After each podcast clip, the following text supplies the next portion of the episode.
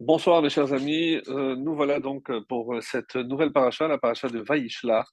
Donc on continue un petit peu donc avec la vie de Yaakov. On avait dit que toutes les dernières euh, parachiotes du livre de Bereshit sont consacrées au troisième des Avot, au troisième des patriarches, donc Yaakov Avinu.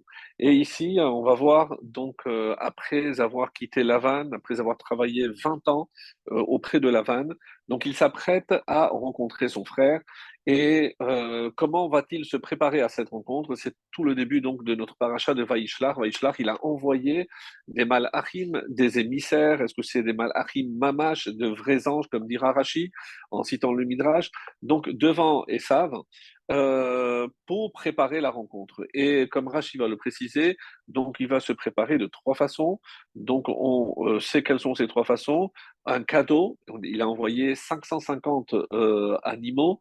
il a aussi fait la tfila, il s'est préparé en dernier recours aussi à la milchama, à la guerre. Donc pour éviter, donc de là on apprend qu'il faut à tout prix éviter la guerre, même si on doit envoyer des cadeaux. Ensuite, évidemment, il faut prier, se remettre entre les mains de Dieu, et s'il n'y a pas le choix, il faut se battre. Donc, je présente d'abord la paracha, ensuite je, vais revenir sur certains points euh, que j'estime vraiment euh, intéressants toute la paracha est intéressante, bien entendu, mais euh, il y a des points sur lesquels on va essayer de se focaliser ce soir.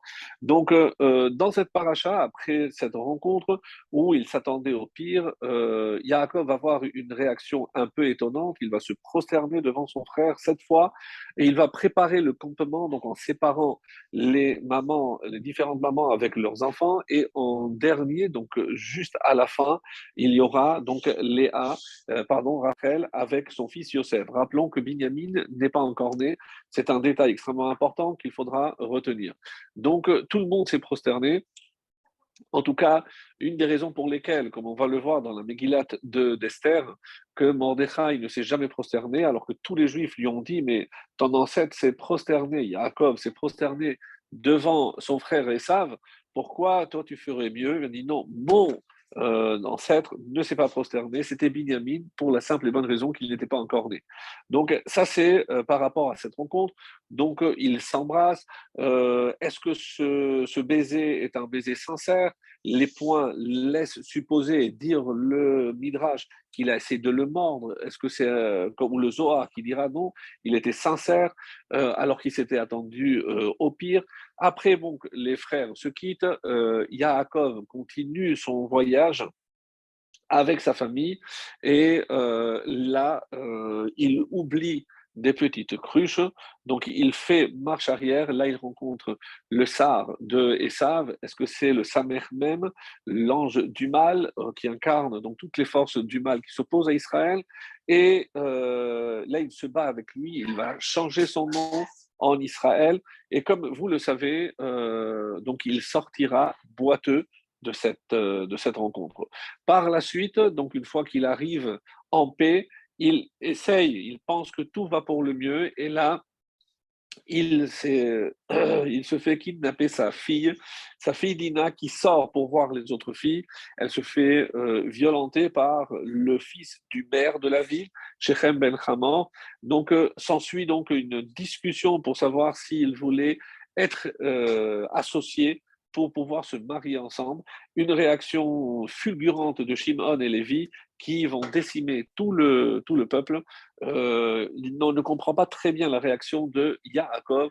Est-ce que Yaakov est pour Est-ce qu'il est contre? Et on verra dans la fin de ce livre de Bereshit, lorsqu'il s'agira de donner des bénédictions à ses enfants, quelles bénédictions il va réserver à Shimon et Lévi, les deux auteurs du massacre de Shechem.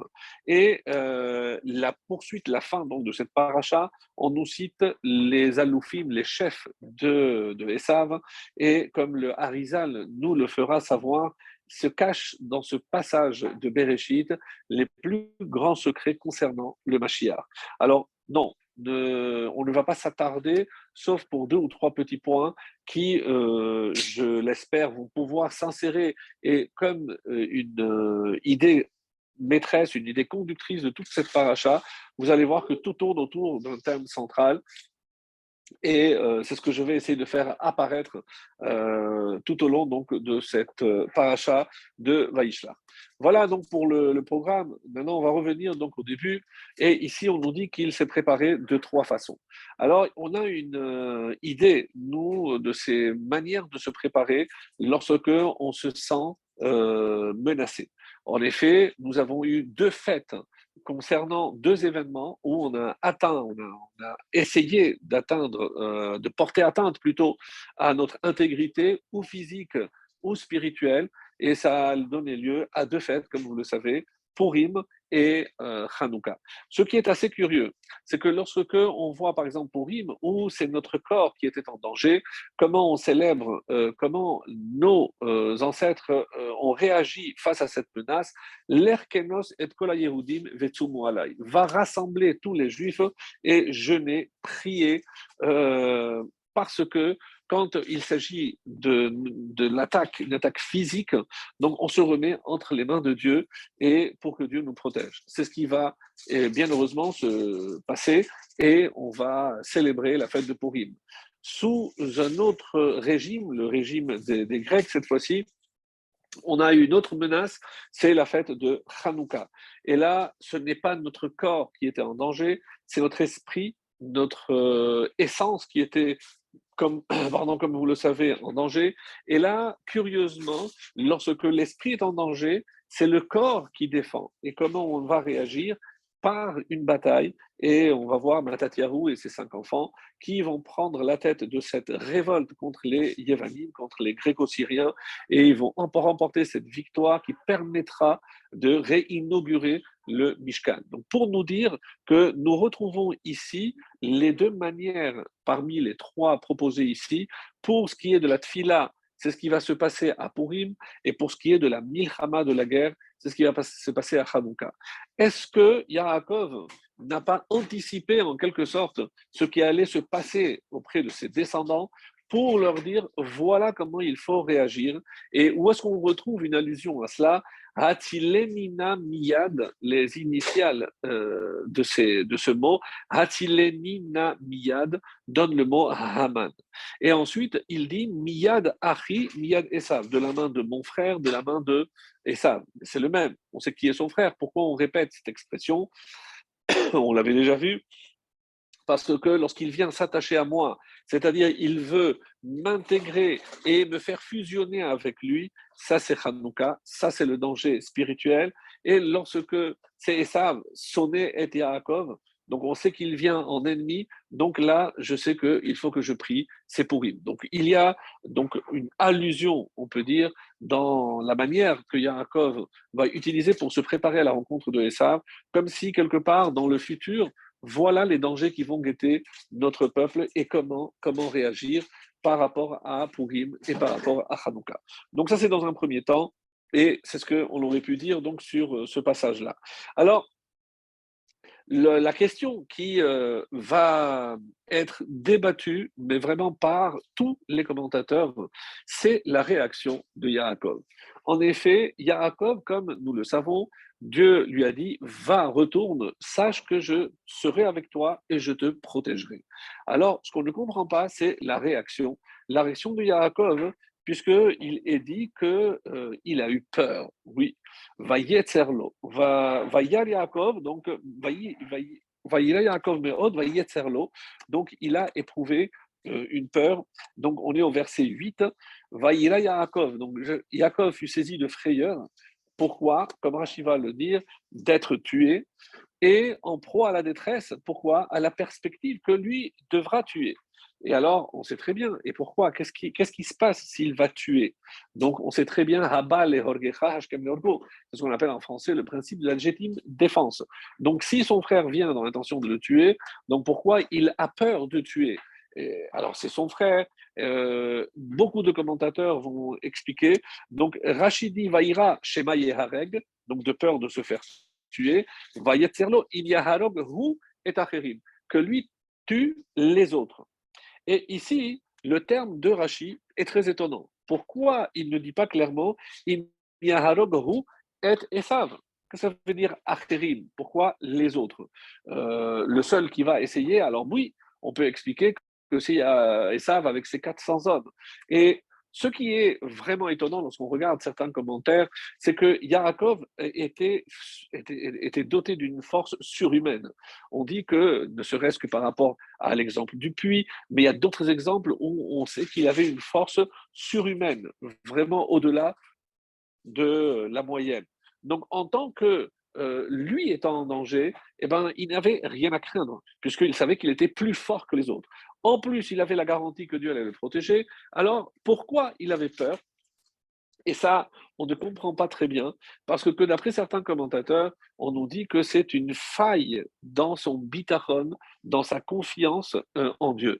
Si Dieu lui promet qu'il va le protéger et qu'il sait que il va au-devant d'un danger, s'il a la garantie que Dieu va le protéger, il n'avait rien à craindre. Donc, euh, d'où vient cette peur? Tellement que beaucoup de commentaires vont essayer de trouver des réponses très, très originales, certes, mais euh, une d'elles, c'est celle avec laquelle j'aimerais terminer ce passage, qui va nous éclairer cette paracha vraiment d'un autre regard par rapport à euh, cet enjeu qui euh, était ici euh, évidemment euh, la, préoccupation majeure de Yaakov Avinu.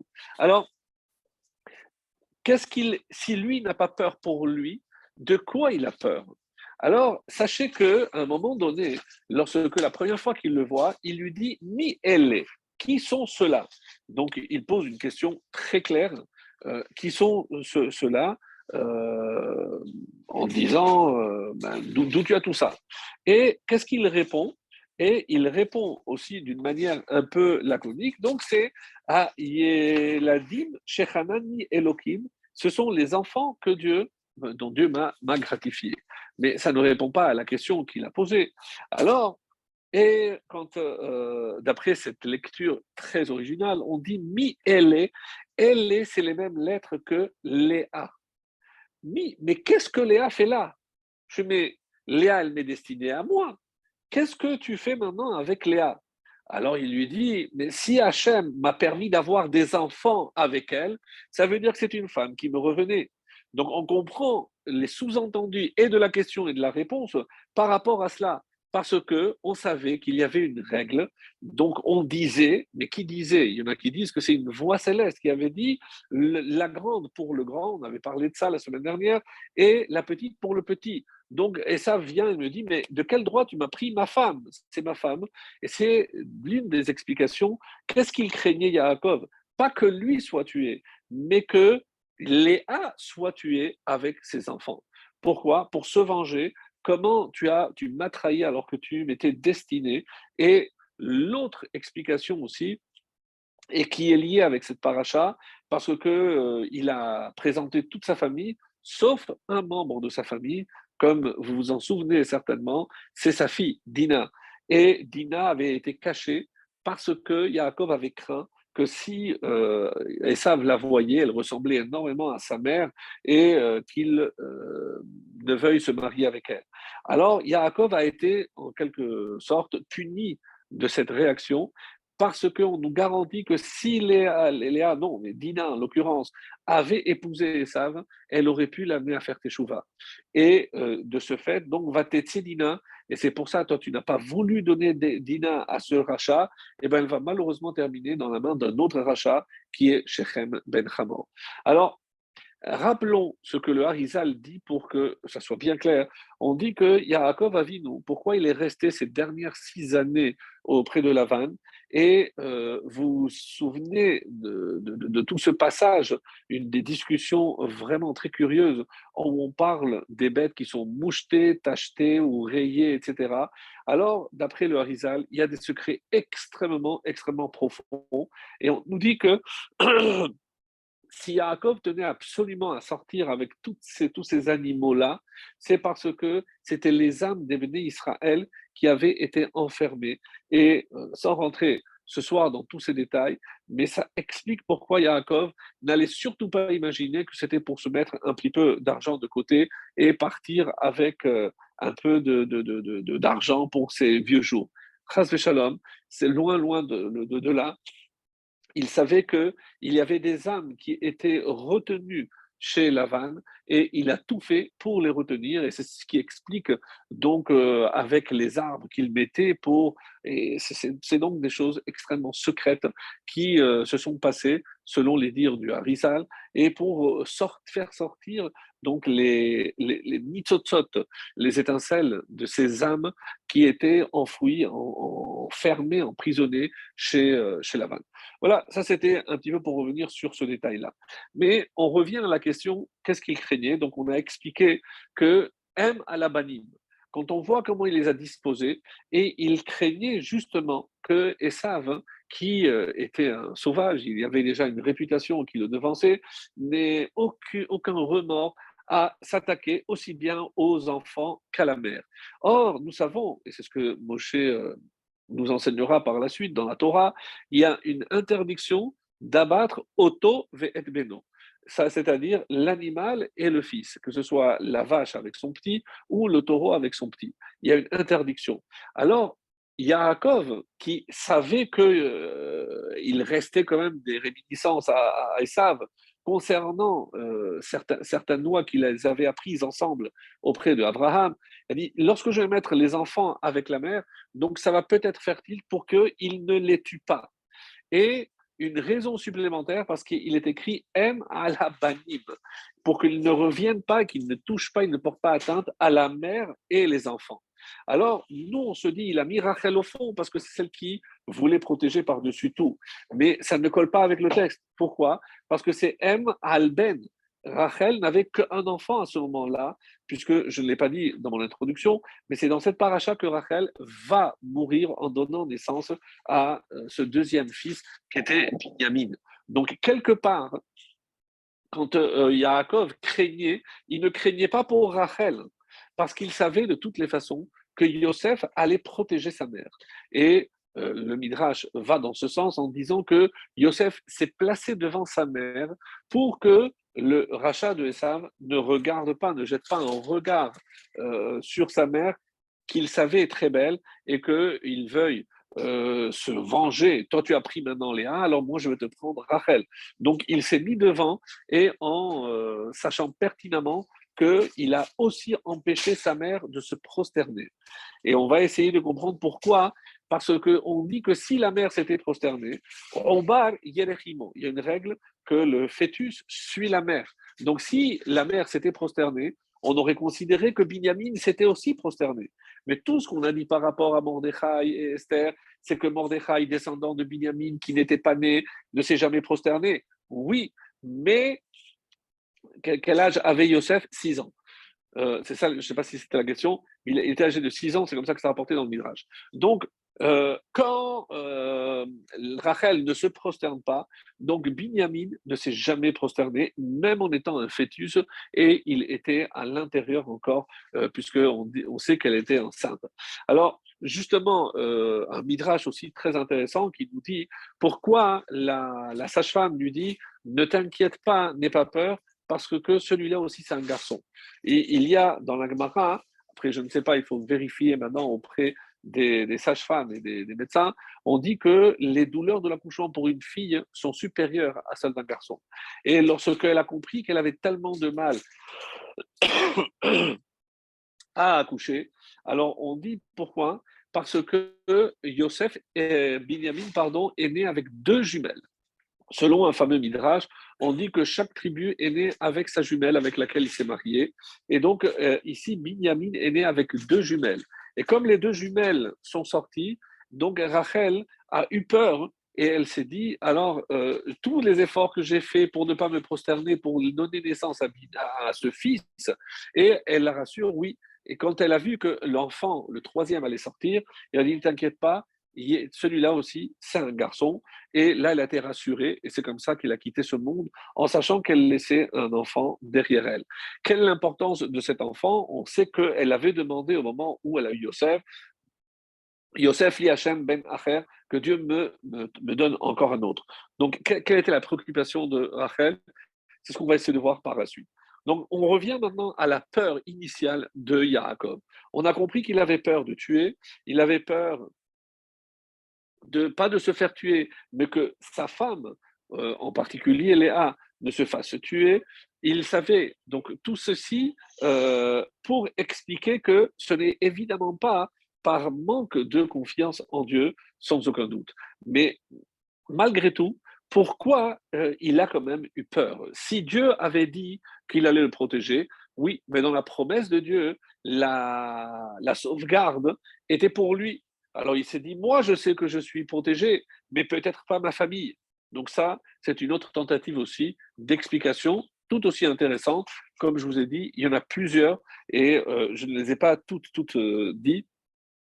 Alors, comme par exemple, ici, euh, la Gemara elle-même dira, citant le Midrash, le Midrash Rabbah, on dit de quoi il avait peur? Chez Maïgrom Achet. Pourquoi? Parce qu'il avait peur de la faute. Donc, on sait très bien que ce n'est pas le serpent qui tue, mais c'est la faute qui tue. Quelle est la faute qu'il se reprochait? D'après l'Agmara, dans Brachot Dalet, et Shema Igromachet, de peur, Dieu m'a promis une protection, mais peut-être que euh, à cause de la faute, je ne serai pas protégé. Quelle faute? Alors, il l'avait toujours en tête, c'est le fait qu'il ait épousé deux sœurs. Donc, on, a parlé longuement la semaine dernière. Euh, il, en endossant le rôle de Esav, il devait aussi euh, se marier, épouser euh, Léa, euh, puisque si maintenant c'est lui le Bechor, donc du coup il doit prendre aussi la Bechora, puisque lui du coup il devient le grand. Donc lui s'il devient le grand, il doit épouser la grande, donc qui est Léa, donc pour accomplir ce qui avait été prévu initialement. Alors, ça, c'est euh, une explication. L'autre explication, quelle faute il craignait, et c'est comme ça que c'est rapporté dans les Midrashim, c'est parce qu'il avait fait une promesse. Il a fait une promesse de venir et euh, de donner, de, de, faire des sacrifices pour Hachem, et il ne l'a pas fait. Il a été retardé, certes, entre Lavan d'un côté, euh, Esav de l'autre. Il n'a pas forcément pensé, mais on sait très bien que une fois qu'on a fait un vœu, on est en danger tant que le, vœu n'est pas accompli. Et rappelez-vous, on avait vu euh, cette notion-là aussi, qu'un homme qui n'accomplit pas ses vœux, eh ben, il met en danger et sa femme et ses enfants. Donc, quand je dis, et c'est relié, quand je dis qu'il a eu peur pour sa femme et ses enfants, c'est pas parce qu'il n'était pas protégé, mais par sa faute. Sa faute allait retirer cette protection sur sa femme, sur son épouse et sur ses enfants. Quelqu'un qui n'accomplit pas ses vœux met en danger. On dit que lors nous, il peut avoir un enfant qui peut mourir ou sa, propre femme. Donc c'est quelque chose de très, très, très sérieux. Et c'est pour ça qu'il avait peur. Il avait peur parce qu'il savait qu'il avait euh, retardé l'accomplissement de ce vœu. Donc tout rentre parfaitement et sincère par rapport à tout ce qu'on a vu jusqu'à présent. Alors, le, on va rajouter encore une explication très intéressante qui est donnée par le Kiyakar, qui cite une Gemara dans Sota, euh, même Aleph 41, euh, où on dit, on, dit que celui qui flatte un rachat, il tombera entre ses mains. Qu'est-ce que ça veut dire? Kolam les rachats, nofel beyado. Donc, euh, on, on, appelle ça en français la flagornerie. Donc, et en quoi le fait de l'appeler Adoni, mon Seigneur, de lui envoyer des cadeaux extrêmement précieux, de se prosterner cette fois, ça lui a été évidemment reproché. Et donc tout ceci fait que quand il a, eu peur, parce qu'il s'est rendu compte que tout ceci pouvait se retourner contre lui et qu'il pouvait tomber entre les mains de, euh, de Esav. Et si c'était pas lui, donc c'est toute sa famille. Alors, la question que tous les commentaires se posent, je dis d'accord, il a mal fait, il, euh, il, n'a pas payé son, son vœu à temps, il, euh, il a flatté l'ego de son frère Esav, euh, même si c'est justifié, peut-être pour le calmer, etc. Même s'il se rend compte qu'il a mal fait, qu'il a mal agi, la teshuva est possible. Pourquoi il n'a pas fait teshuva? Est-ce que parce qu'il a fait une faute, il pense qu'il va être sanctionné immédiatement de suite Qu'est-ce qui lui fait penser que, euh, on sait très bien euh, que depuis, euh, déjà avant même le don de la Torah, donc Dieu ne punissait pas immédiatement. Le jour où tu mangeras, tu mourras. Dieu a dit à Adam, il n'est pas mort le jour même. Oui, un jour c'est comme mille ans. Il a donné mille ans, mais on sait très bien que, euh, et c'est comme ça l'explication profonde, c'est que lorsqu'on dit que Dieu a créé le monde, il l'a créé avec la midat haddin. C'est pour ça qu'on ne trouve que le mot Elohim. Elohim qui symbolise la rigueur, la justice. Donc la justice veut que si quelqu'un faute, ben, il est sanctionné tout de suite quand Dieu a vu que le monde ne pouvait pas tenir, il a associé Rachamim. Et c'est pour ça qu'on va dire Hachem Elohim. Hachem, Yud Kevavke, c'est Rachamim, c'est la miséricorde, c'est la bonté, c'est le chesed. Donc il a associé les deux.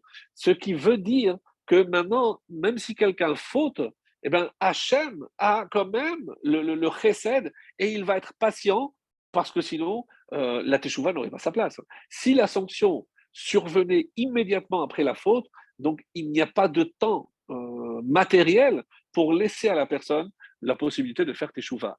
Donc, si la teshuva apparaît, c'est une question de temps. Donc, la teshuva, c'est lorsque, entre le moment où l'homme a commis la faute et où il aurait dû recevoir sa sanction, donc si dans ce laps de temps il fait teshuva, il peut changer le cours des choses. Et c'est pour ça qu'on s'étonne. Yaakov aurait pu euh, se dire je vais faire teshuva, et même s'il y a un mauvais décret, ben, euh, il ne va pas être euh, sanctionné immédiatement. C'est comme ça que beaucoup se posent de questions, et il y a un Rav qui décédé pendant la Shoah, qui s'appelle Rav Elchanan Wasserman. On dit qu'il il était enfermé, il n'avait pas de livre, il a laissé des écrits qu'on a retrouvés, et, euh, mais vraiment avec des guématriodes, des choses vraiment incroyables. C'était un génie parmi les génies. Il est hélas mort pendant la Shoah. C'est pour ça que certains ajoutent toujours Hachem comme Daman, euh, Hachem venge son sang en parlant de ce grand, grand, grand sage. Et il a laissé un Kovetz et Harot, donc un, recueil de commentaires sur la, la Gemara, la Gemara notamment de Yebamot, et à la fin, il rapporte quelques commentaires sur euh, certains passages. Et avant de voir ce que le Rav Wasserman a à nous dire à ce propos, et c'est vraiment quelque chose, euh, je vous demande vraiment beaucoup d'attention parce que c'est, très très puissant, même si c'est simple, donc c'est vraiment à portée de tous. Mais euh, avant d'introduire, j'aimerais faire une petite introduction sur le Rambam. Rambam a écrit un commentaire très connu sur les Pirkei et il y a aussi ce qu'on appelle les Shmoné Prakim, les huit chapitres de Rambam. Au chapitre 7, il parle de la névoie, la prophétie. Il dit euh, comment doit être le prophète, il doit être riche, intelligent, euh, riche parce qu'il doit être indépendant, etc. Donc, toutes les qualités, euh, comment on peut atteindre la névoie, et il donne, vraiment, il, explique tout, tout ceci en détail. Et il rajoute une phrase euh, que je me permets de citer oralement pour ne pas perdre, pour gagner du temps. Et il dit, mais sachez qu'il n'y a pas de prophète parfait qui n'ait pas eu quelques carences, quelques... Euh, il n'utilise pas le mot faute, mais manquement. Voilà, on va dire, on va dire ça comme ça. Et il donne un exemple. L'exemple, c'est pour ça que je ramène ça. Qu'est-ce que, quel exemple il donne? Il dit comme Yaakov. Vous voyez, et c'est comme ça avec mes mots, Tamid Nishar Chisaron Babitachon. Donc, il va apporter évidemment des exemples, et on voit que dans le bitachon, il y a toujours un petit, un petit manque. Et de qui il prend l'exemple? De Yaakov. Vous voyez que Yaakov, malgré toutes les promesses faites par Dieu, Yaakov a eu peur. Donc, on ne comprend pas très bien sa réaction. Donc, ça, ça prouve que même à ce niveau-là, il y a, il y a un, un manque. Et euh, quels sont les, exemples de prophètes Et il cite la, la Gemara euh, pour nous dire que même Eliyahu Navi avait des défauts. Alors, une Gemara euh, que j'ai trouvée fascinante, que je ne vais pas lire vraiment parce que c'est trop long, mais c'est le traité de Sanhedrin à la page 113, à la fin, 113 euh, A et folio A et derrière folio B. Donc c'est la fin du, du Perek Chelek, euh, celui qui traite de la résurrection et des temps messianiques. Et on nous dit à la fin, Darash Rabbi Yossi Betzipori. Rabbi Yossi a interprété dans une ville qui s'appelle Tzipori Abba Eliyahu, le père Eliyahu, donc c'est un terme comme Mirachi affectueux euh, en parlant d'Eliyahu Navi, Kapdan Hava. Il était très strict. On, peut dire qu'Abdan, euh, certains disent qu'il était coléreux, qu'il était euh, euh, rancunier. Il y, a, plusieurs explications. C'est une, personne qui s'offense facilement. Alors, d'où il porte ça? Havaragil, les Metegabé. Donc, on dit qu'il y a un avis. Donc, de qui on parle ici le, sage qui a dit ça, je, je, je, rappelle son nom, c'est Rabbi Yossé. Et Rabbi Yossé, pour vous donner un, peu la notion de la, le niveau de cet homme-là, c'est que Eliyahu Hanavi venait étudier avec lui. Il venait étudier avec lui. Et pendant trois jours, il n'est pas venu. Alors, Eliyahu Hanavi, donc, il n'est pas venu. Havaragi il venait s'asseoir étudier avec lui. Mais Ikasi yome velo ata. Et il s'est caché, littéralement, euh, de lui pendant trois jours et il n'est pas venu. Kiata, lorsque au bout des trois jours, il est venu, Amarle, Rabbi aussi lui a dit, Amai lo atamar, pourquoi euh, mon maître n'est pas venu? Et il lui a dit, Amarle, Eliyahu Navi a répondu, Kabdan karitli, tu m'as appelé Kabdan, strict, rigoureux. Amarle, et Rabbi aussi lui a répondu, Dekaman, Dekakapidma, mais c'est pour cet incident précisément que le maître a tenu rigueur. Donc, la preuve, c'est que je, n'ai pas inventé, parce que parce que j'ai dit cela, pendant trois jours, il s'est montré rigoureux. À quoi ça fait allusion? Ça, c'est la, la Gemara, mais il faut comprendre un petit peu euh, qu'est-ce qui se passe en amont. C'est que euh, euh Achav, et euh, Elia Wanavi sont allés voir Riel. Riel qui euh, était en deuil, il a perdu tous ses enfants. Et pourquoi? Parce qu'il avait euh, essayé de reconstruire la ville de Jéricho. Et comme vous le rappelez, la ville de Jéricho euh, avait été mise on va dire, il y avait un kherem dessus. Yehoshua a dit maudit celui qui reconstruit la ville de Yericho. Et il verra toute sa descendance mourir. Donc Riel a écouté, et, euh, mais Achab, il veut comprendre. Je lui dis, mais est-ce que c'est reconstruire Yericho ou reconstruire une ville et l'appeler Yericho Et Eliyahu Navi, il a dit, c'est la même chose, c'est pour ça qu'il a été puni. Alors, euh, Achab a des propos presque blasphématoires en disant, je ne comprends pas. Comment veux-tu que les propos de l'élève s'accomplissent alors que les propos du maître ne s'accomplissent pas. De quoi tu parles Alors il lui dit, il lui dit, comment tu veux me dire que la malédiction de Yoshua s'accomplit? Parce que c'est pour ça qu'on est ici, et cette personne est en deuil, alors que Moshe a promis que quiconque fait de la Modazara, de euh, l'idolâtrie, eh ben, il, y aura la sécheresse, il y aura tout ce que...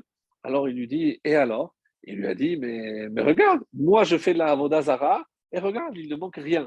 Alors Eliyahu Navi a été très dur. Il lui a dit, par ta vie, tu verras maintenant une sécheresse comme tu ne l'as jamais vue. Eliyahu Navi a prié pour que Dieu lui remette la clé de la pluie. Ça fait partie des clés que, comme vous le savez, euh, Dieu détient. Qu'est-ce que ça veut dire les clés? Ici Évidemment, c'est le contrôle de quelque chose.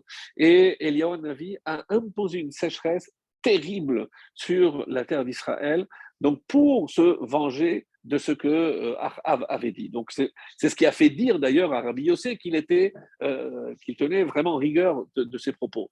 Et à, la fin, donc quand il va rentrer et il va voir que la femme qu'il hébergeait a perdu son enfant et il a voulu euh, ressusciter et donc il va voir Dieu. Est-ce que tu peux me donner les, les clés de la vie pour que je puisse ressusciter? Je lui dis, écoute, il y a trois clés la pluie, euh, la, vie et la résurrection. Moi, je ne peux pas te donner, euh, tu vas voir deux sur trois. Qu'est-ce qu'on Alors, redonne-moi la, clé de la pluie et je te donnerai celle de la résurrection. Et effectivement, c'est comme ça que ça s'est passé. Et c'est comme ça que euh, la, famine a pris fin. Lorsque Dieu a repris le contrôle, il a renvoyé la, la pluie. Donc, tout cet épisode, finalement, pour nous montrer la force d'Eliyahu Et d'ailleurs, le texte dit qu'un peu après ces incidents-là, euh, Hachem a pris Eliyahu parce qu'il était tellement rigoureux qu'il avait peur que dans cette rigueur extrême, eh ben, il n'en vienne, puisque imaginez pendant cette, cette stress, euh, c'est sûr qu'il y a des gens qui, qui, sont morts. Donc, euh, il a dit, si je le laisse encore, il, il, risque de faire disparaître mon peuple, Shalom. Donc, Hachem a préféré prendre Eliyahu C'est pour vous dire qu'il avait, il avait, il avait, est-ce qu'on peut appeler ça un défaut? En tout cas, pour revenir à ce que le Ramban expliquait. Et euh, il apporte deux preuves aussi quand Hachem a dit à Shmuel va chez Ishaï parce que le prochain roi se trouve chez lui. Et il est écrit que Shmuel avait peur d'aller chez Ishaï. Pourquoi? Parce qu'il avait peur de Shaoul. Si jamais il savait qu'il allait euh, chez Ishaï pour nommer un roi, il avait peur pour lui. Comment? C'est Dieu qui t'envoie là-bas. Donc de quoi tu as peur? Et qu'est-ce qu'il a fait? On dit qu'il a pris une bête, il a croisé, il a dit je vais faire un sacrifice. Alors il a dit mais et pour le retour? Qu'est-ce qu'il aurait inventé? Et les Chachamim ici répondent quelque chose de très original. Il a dit non, parce que sur le retour, puisque maintenant c'est David le roi, automatiquement Shaoul n'est plus le roi, donc il n'avait plus cette connaissance. On dit qu'un roi, il sait tout ce qui se passe chez lui, mais comme il n'était plus roi, il n'avait plus cette connaissance, donc il ne savait pas ce qui s'est passé. Ça c'est pour Shmuel. Et il y a aussi euh, quelqu'un aussi qui a eu peur, c'est euh, Moshe Rabbeinu, qui a eu peur de Og. Og Donc on dit qu'il a, il, a eu peur. Et ça, on ne comprend pas, puisque euh, pourquoi vous ne faites pas comme Pinchas? Regardez Pinchas, il n'a pas eu peur de mourir. Donc si c'est moi qui vous donne l'ordre d'aller pour accomplir une mission, c'est pas parce que cette mission est dangereuse que vous devez avoir peur, puisque c'est moi, Hachem, qui vous envoie. Pinchas, il aurait pu se faire tuer par Zimri, s'il avait vu à temps, il aurait pu se défendre. Donc Pinchas, s'il devait mourir, il était prêt à mourir mais il a accompli sa mission. Donc ici, donc pour, encore une fois, montrer que finalement, comme dit le Rambam, il y a toujours une petite carence à ce niveau-là, et euh, c'est ce qu'on on va essayer maintenant de, comprendre. Alors, et c'est pour ça que euh, il lui a dit, prends Eglat Baka. Aigla, parce qu'il il connaissait la, la, règle de Egla à Rufa, euh, en parlant de, de, Shaoul, c'est euh, pour, qu'il se remémore tout, tout ça. Et c'était évidemment un code que euh, Shemuel a voulu envoyer à, à, Shaoul. En tout cas, voici ce qui est dit. Alors, ce qu'on ne comprend pas, ben, quand le Rambam pose ces questions-là, évidemment qu'il connaît les réponses, parce que la Gemara va poser ces questions-là.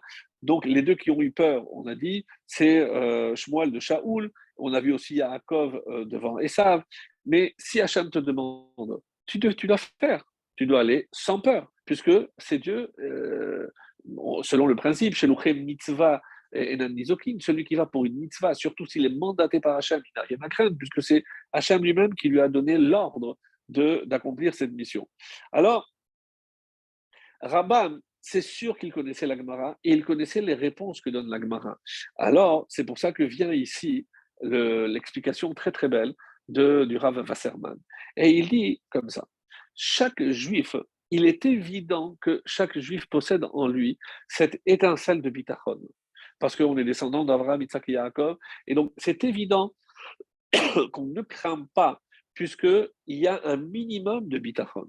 Comment, comment il est dit? Tov lachasot mi bindivim.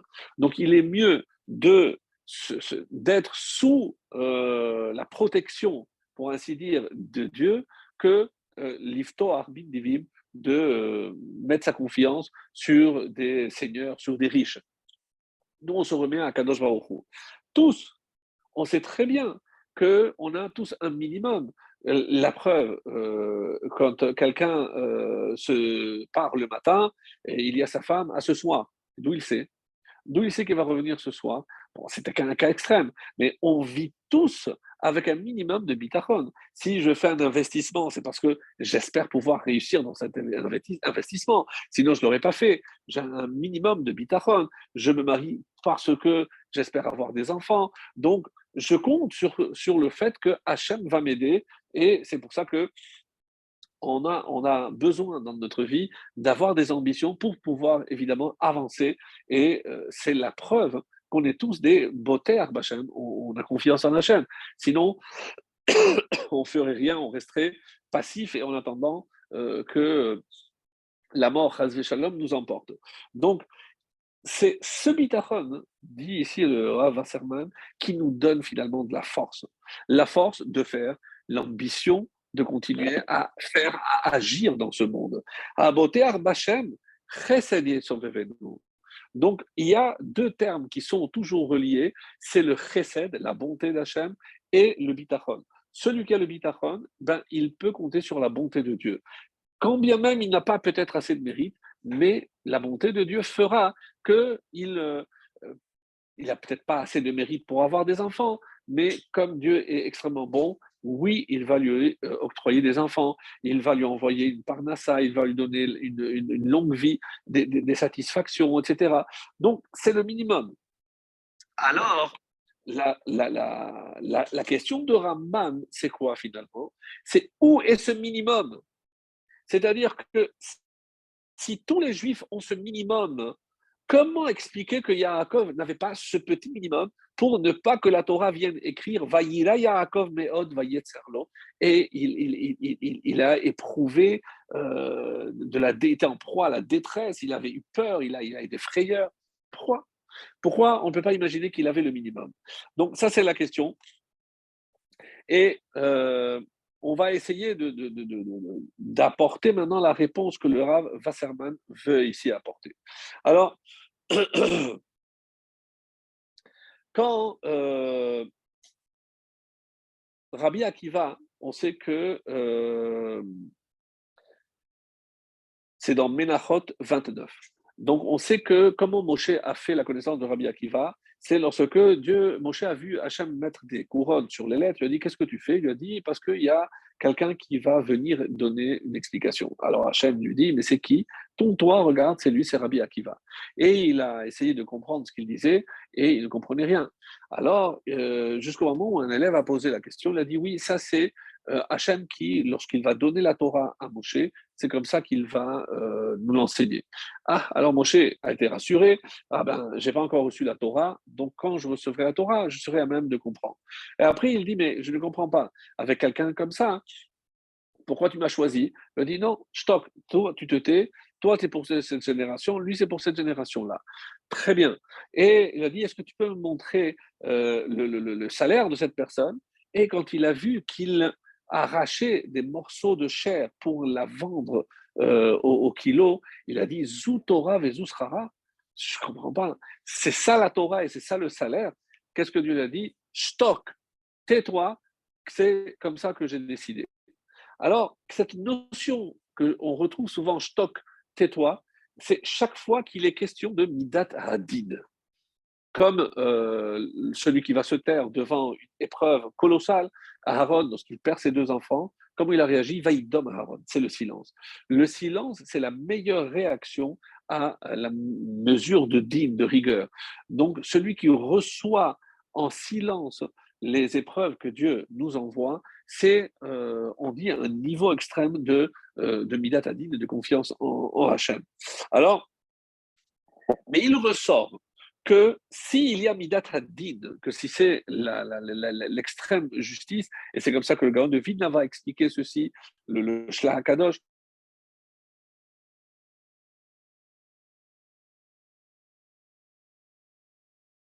de faire teshuva. Autrement, le Onesh, la aurait eu lieu immédiatement. Mais Rabbi Akiva était au niveau de Midat Haddin. Donc lui, il était capable d'endurer cette épreuve parce que Rabbi Akiva était appartenait, c'est comme ça qu'on dit Rabbi Akiva, Shayach le Midatadin. Il appartient à Midatadin. Et d'où on le sait Alors, et c'est très très belle, très belle image, rappelez-vous, lorsque Yaakov est sorti, il a attrapé, il a attrapé le Akev, euh, le Hakev, le, talon de, de Esav. Et d'après les explications profondes du et autres, et Hakev, pourquoi Hakev C'est les lettres de Akiva. Pourquoi? Parce qu'il a vu que Rabbi Akiva allait descendre de Esav.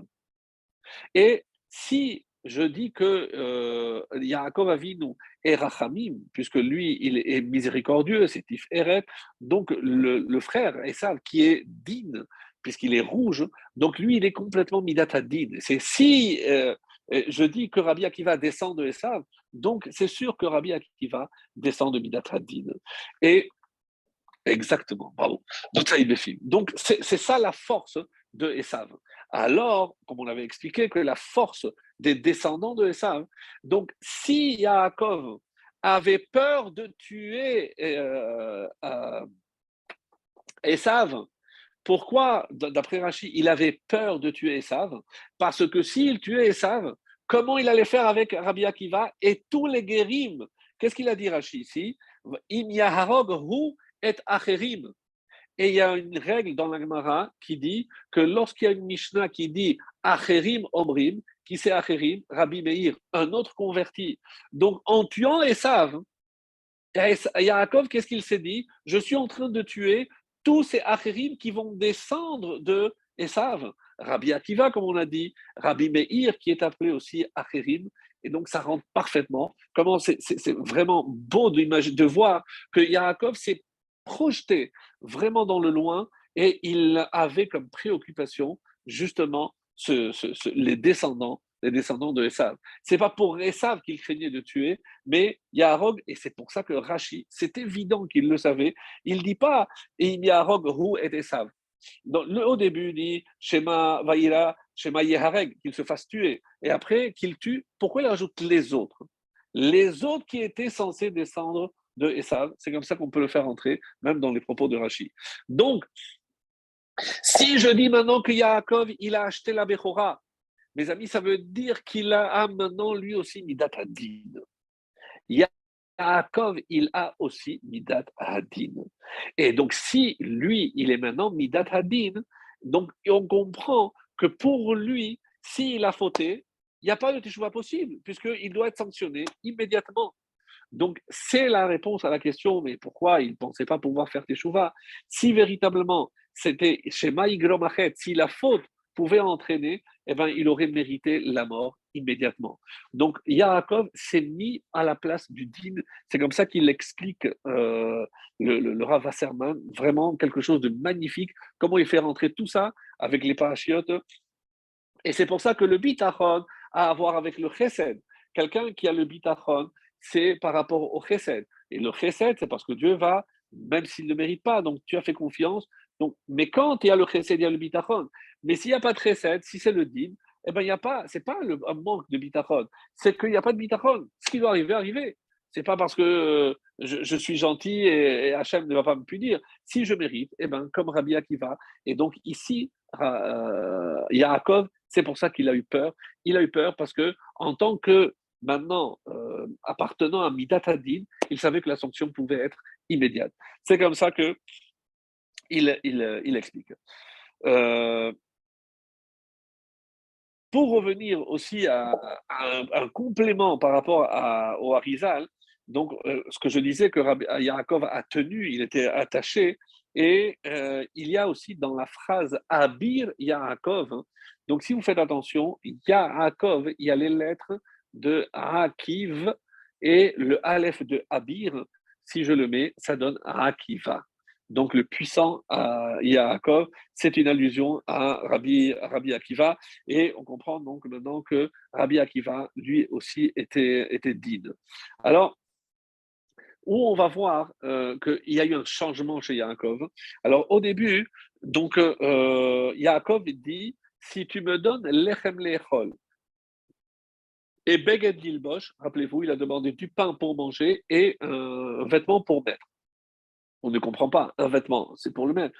Non, parce que je peux avoir du pain, mais ne pas avoir la force de le manger. Je peux avoir des vêtements, mais pas la force de m'habiller. Donc, évidemment, c'est pour ça qu'il faut préciser quand on prie, il faut savoir exactement ce qu'on demande.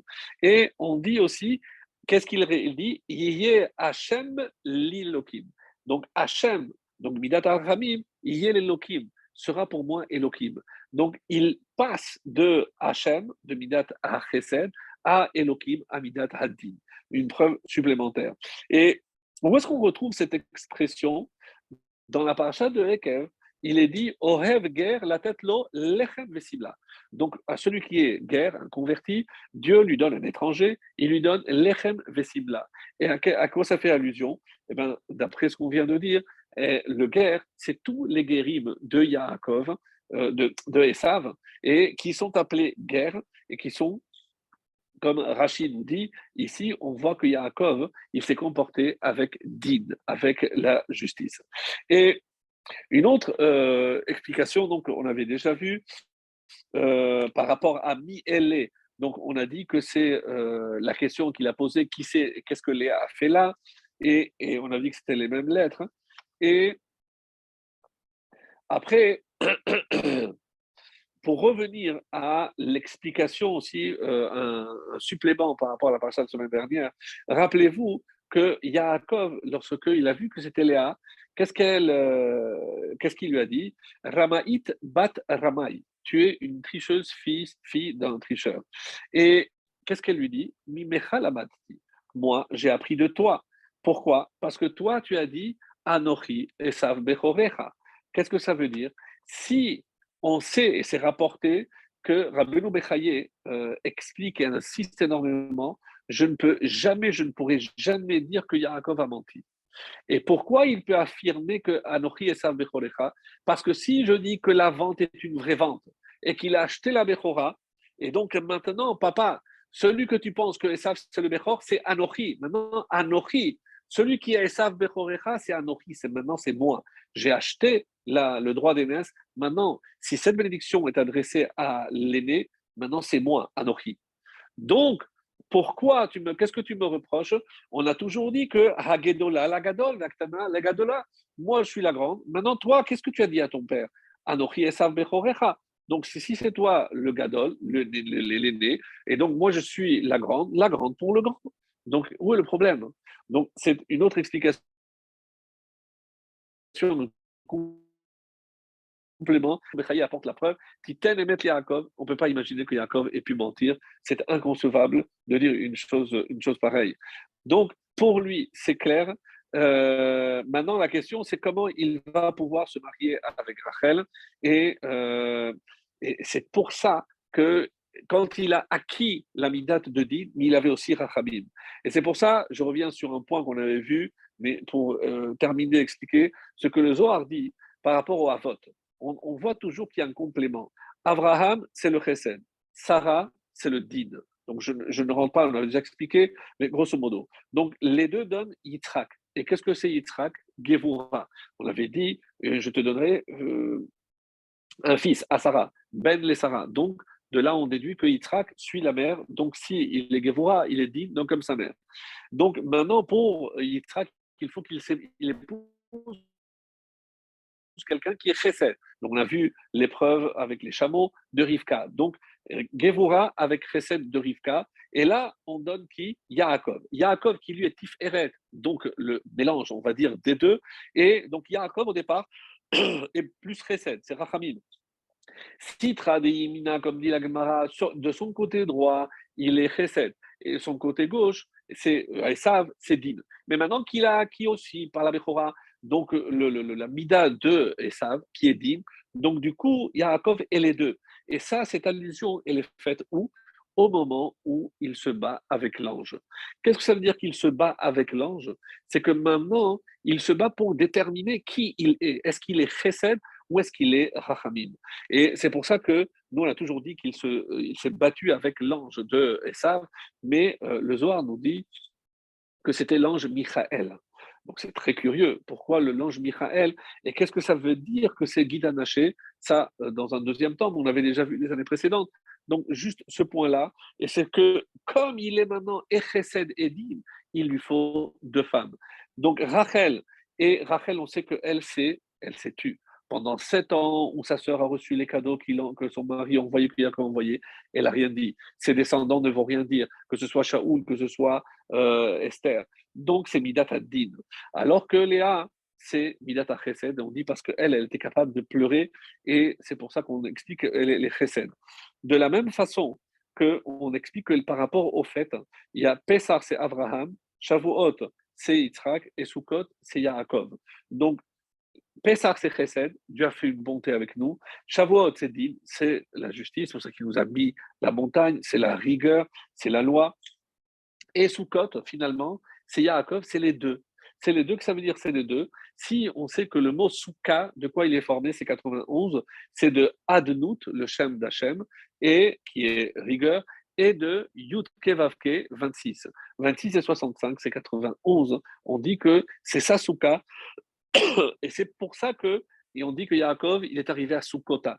Quand il est arrivé à Sukkota, c'est là où on a compris qu'il a réussi à faire cette fusion, cet équilibre entre le din et la justice. Et c'est tout ce que nous sommes aujourd'hui à la recherche, puisque on a souvent des questions par rapport à ça. Comment on doit euh, se comporter? Est-ce qu'on doit se montrer dur? Est-ce que, au contraire, on doit euh, comment, réagir Alors, c'est justement par rapport à ça, donc euh, c'est l'enchaînement par rapport à ce comportement. Est-ce qu'on doit être dur Est-ce que on, quand on, vient euh, avec la violence, est-ce qu'on doit euh, euh, réagir avec la violence? Donc, j'aimerais terminer donc sur, sur ce, passage-là en, rappelant, comme je l'ai dit, et ça c'était pour, ce sera pour ma conclusion, mais ici, quand on a vu le passage où Dina est, violentée, donc la réaction de Shimon et de Lévi. Alors, si on voit la réaction euh, du père, va Yomer Yaakov el Shimon, donc on est au chapitre 34, le, verset 30, et je vous lis directement en français pour gagner du temps, le verset 30. Voilà. Euh, malgré donc cette victoire, Yaakov a dit à Shimon et Lévi Vous avez ruiné ma sérénité en me rendant odieux auprès des habitants du pays c'est-à-dire les Cananéens et les Périsim. Et surtout, moi, et moi, je ne suis qu'une poignée d'hommes S'il se ligue contre moi pour m'attaquer, moi et ma famille, nous serons anéantis. Donc, il en veut apparemment. Alors, il, la, discussion est claire, puisque ça la, réponse est Harzona nous. Est-ce que quel choix avions-nous disent Shimon et Lévi? Est-ce qu'on aurait dû permettre que notre sœur soit traitée en prostituée, que le premier qui veut la prenne C'est impossible? Donc, la réaction est justifiée. Et d'après la Torah qui, coupe là, on passe après notre passage, donc on a l'impression que Shimon et Lévi ont agi et c'est eux qui avaient raison.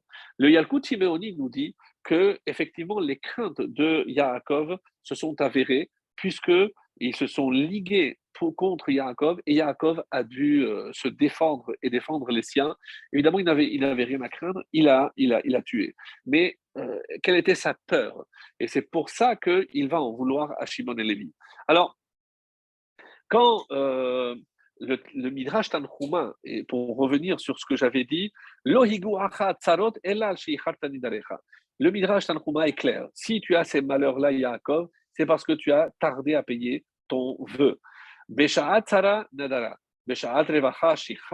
Lorsque tu étais en détresse, tu as, promis, il y a la promesse. Mais lorsque tout va bien, alors tu oublies de payer ton dû? Non.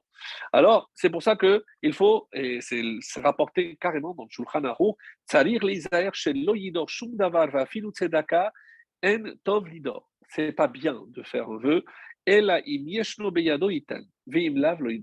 Ne dis pas quand j'aurai, je donnerai, parce que quand il a fait la promesse, il n'avait rien, mais quand il a eu, il n'a pas fait donner tout de suite. Donc, il vaut mieux quand tu as, tu donnes, et quand tu n'as pas, tu ne promets rien. Comme ça, tu ne prends pas de risque. Alors, justement maintenant, par rapport donc à la réaction de, de, de, Yaakov. Euh, pourquoi il en veut tellement à ses enfants et euh, qu'est-ce qui ne va pas ici? Qu'est-ce qu'il reproche?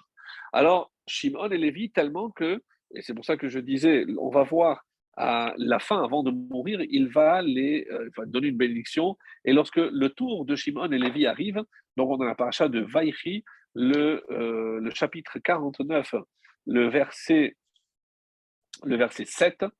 Et voilà ce, que dit le verset 7. Euh, Shimon et Lévi Achim, je, remonte un peu plus haut. Shimon et Lévi, c'est des partenaires, des frères. Hamas mais leur arme est un métier. Partout où ils sont allés, ils ont fait usage d'armes et de violence. Et qu'est-ce qu'ils craignaient? Qu'ils soient à l'identique de leur oncle et savent. Donc cette violence contenue, il n'avait que 13 ans, et n'était pas normale chez les descendants de Yaakov, qui est Ishtam. Lui, c'est un homme de paix, c'est pas un homme de guerre, un homme violent. Puisse mon âme ne pas être associée à leur complot, euh, puisse mon honneur n'avoir aucune part dans leur assemblée de descendants, et c'est pour ça Et on dit, ils ont tué tous les hommes et ceux qu'ils tuèrent, comme ça c'est marqué, jusqu'au dernier, et ils voulurent estropier un bœuf. À quoi ça fait allusion? La première partie, c'est les habitants de Shechem, qu'ils ont tous massacrés. Mais c'est quoi? Issou et Ils ont voulu estropier un, un short, et les commentaires disent que c'est Yosef. Qui sont les instigateurs pour jeter dans le puits? C'est Shimon et euh, Lévi. Donc il ne s'est pas trompé. De, là, on a la preuve que Yaakov était au courant de ce qui s'était passé, bien entendu. Et il dit Maudite soit leur colère, car elle est féroce, et leur fureur, car elle était implacable. Vous remarquerez qu'il ne maudit jamais l'homme, il ne maudit que l'action, leur colère. Je vais les séparer en euh, retirant Lévi, explique les commentaires du compte des tribus, et euh, je vais également les disperser. Et c'est pour ça qu'on dit que Dieu a dispersé la tribu de Shimon, une des plus dispersées. On dit que d'eux viennent euh, notamment les, les sophri, les, scribes, et qui étaient les enseignants, et la tribu de Lévi, qui n'avait pas aussi de territoire. Ça vient de, de cette malédiction. Alors, Ici, apparemment, il accepte l'excuse, mais on voit qu'il euh, tient encore rigueur au moment où on arrive à Vaïchi. Et une réponse très étonnante nous dit oui. Parce que lorsque je vois quelqu'un agir avec violence, je peux me dire, bon, ben, peut-être qu'il s'était justifié. Mais lorsque je vois qu'ils remettent ça, donc du coup, je me dis, finalement, c'est peut-être leur nature. Je ne peux pas toujours prétexter que c'est la faute de l'autre. Et c'est pour ça qu'il y a le maasé, l'acte, et il y a le osé, il y a l'acteur. Donc il faut distinguer, et ça c'est vrai pour nous les parents, quand euh, on se met en colère contre un enfant, il ne faut pas se euh, mettre ce, que, euh, ce qui est répréhensible. C'est pas l'enfant, c'est ce qu'il a fait. Il faut savoir distinguer. Donc Yaakov est très réticent. Il, il est minutieux. Il, il attend pour voir si la motivation n'était pas peut-être assez suffisante. Si c'était pour défendre leur sœur, il n'a rien dit, c'est bon. Mais quand il l'a vu, il a su qu'ils avaient agi de la même façon avec Yosef, il s'est dit, ça prouve que même ici, avec l'honneur de leur sœur, ils ont aussi extériorisé quelque part une forme de violence. Et ça, mes amis, c'est extrêmement, extrêmement important parce que il faut toujours retenir la colère, c'est toujours. Et même lorsque quelqu'un nous manque de respect, nous, on doit toujours l'ishmor à la cavode, on doit toujours tenir le cap parce que nous, on, ne veut pas se rabaisser au niveau de l'autre. Et évidemment, si on sait qu'on a de la colère ou autre, eh ben, il faut s'en occuper, il faut traiter parce que c'est évidemment pas bon. Même la Torah, on voit que lorsqu'il s'agit d'un rachat, on dit Beror lo mitayafa. Il faut que tu choisisses une mort belle une mort. Une mort, c'est une mort. Oui, mais c'est pas parce que il est coupable que tu peux faire ce que tu veux. Il faut prendre soin qu'il ne souffre pas inutilement. On voit plein, plein de détails à ce niveau-là. Donc, pour préserver le kavod, même lorsque quelqu'un est pendu, je ne dois pas laisser le corps trop longtemps parce que c'est un zilzou, c'est un mépris pour la personne. Donc, on voit que la Torah accorde énormément de dignité et de respect, même à un mécréant, et on le voit ici de l'attitude de, de, de, Yaakov. Donc, il a été, donc pour Paro, on donne l'exemple aussi, euh, tout le monde pose la question, mais si Hachem avait promis que de toute façon euh, ça devait passer, pourquoi Hachem en veut à Paro Oui, ce qui devait se passer, mais les décrets, la dureté du décret, ça c'est le libre choix de Paro. Et c'est s'il devait être puni, c'est parce que même si ça devait se passer, mais c'est lui qui a choisi le niveau de souffrance qu'il a imposé à euh, ses esclaves. Alors, c'est comme ça que euh, Rashi explique euh, haya Quand, dans le, verset de, de Vaïchi, donc Rashi dit ici, vous avez l'art de, du crime. De qui ça vient? Birkat Esav, mais ça, ça appartient à Esav. Qu'est-ce que vous faites avec un tel pouvoir? Est-ce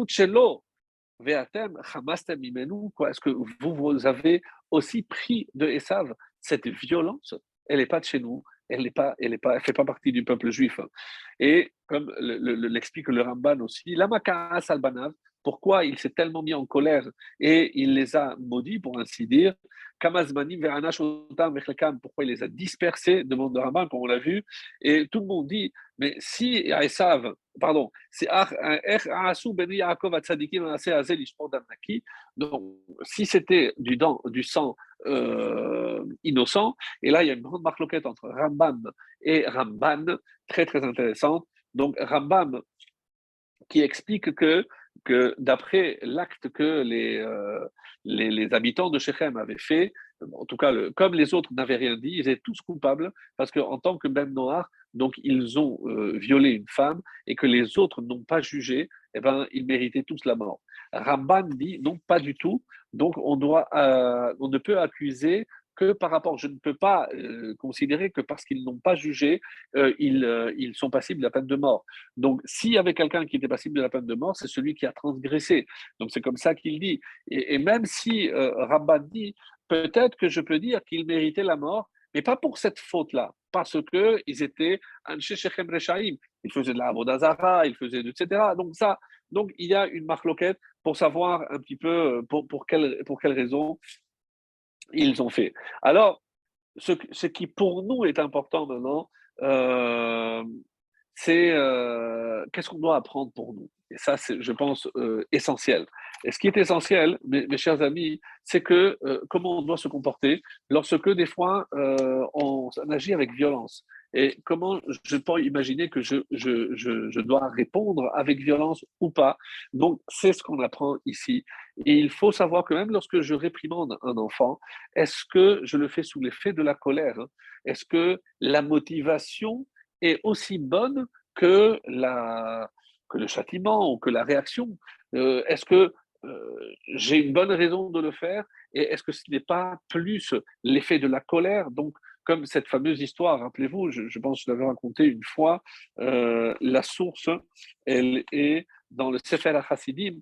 Donc un père, avant de mourir, a dit à son fils, écoute, mon fils, quand il y a une situation qui t'énerve, etc., n'agis jamais dans la hâte et attends, la nuit passe, et comme nous on dit, la nuit porte conseil.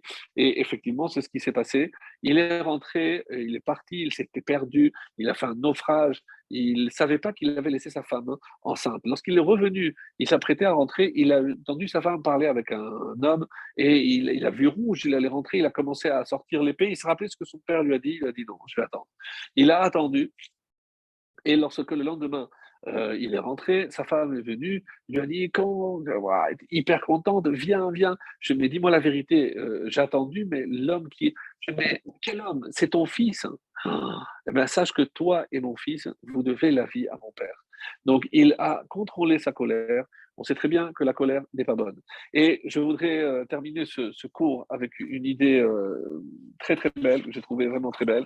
C'est que si on regarde hein, depuis le début, Qu'est-ce que Yaakov, depuis la semaine dernière, il a placé déjà la pierre pour le Beth Amikdash.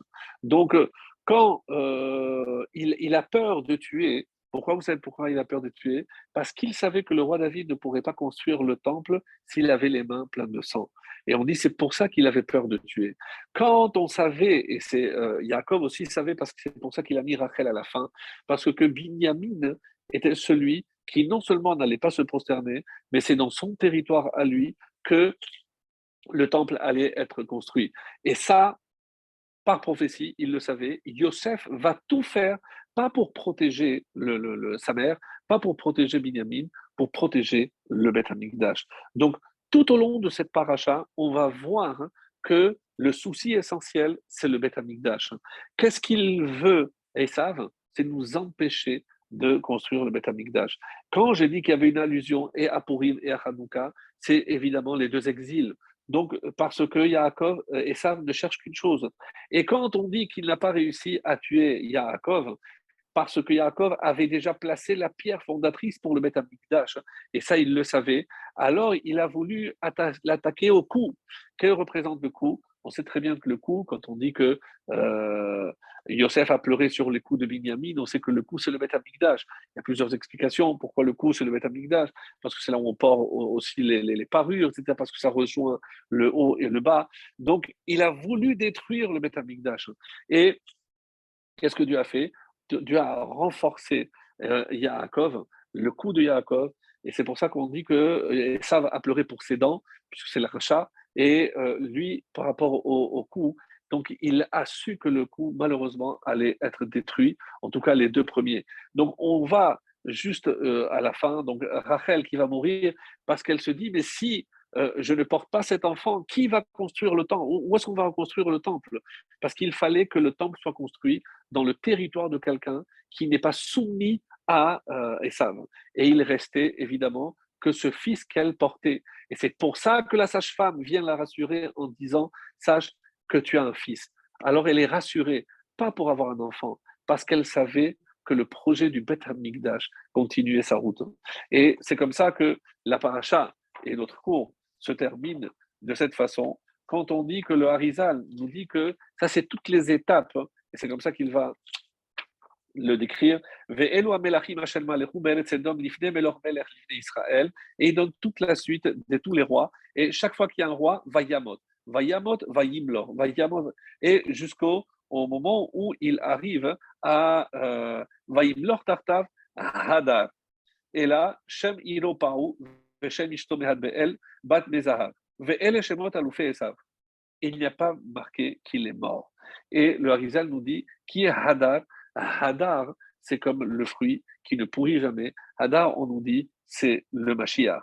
Donc, toute cette paracha, du début jusqu'à la fin, elle nous parle du Bet Hamikdash, comment tous les Avot donc, agissent pour préserver le, le Bet Hamikdash jusqu'à la venue du Mashiach. Et c'est peut-être ce legs, cet héritage qui est le nôtre. Donc, savoir que si on arrive, comme on l'a dit, à contrôler notre, euh, notre colère, savoir aimer tout un chacun comme Hachem attend de nous, alors que cette ardout Bezrat Hachem nous fasse mériter de voir ce, ce bête amigdash pour lequel les Avot ont tellement lutté et que nous, on aura le mérite de le voir très, très, très prochainement. Amen.